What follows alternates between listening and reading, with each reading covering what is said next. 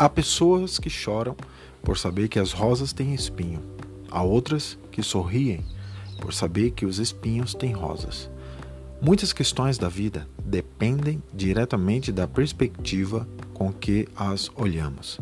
Sendo assim, sempre procure enxergar o lado bom da vida. Feliz é aquele que transfere o que sabe e aprende o que ensina.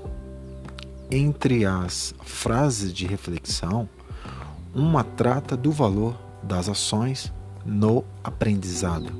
Dessa forma, devemos doar o que sabemos a quem precisa e aprender com essas ações.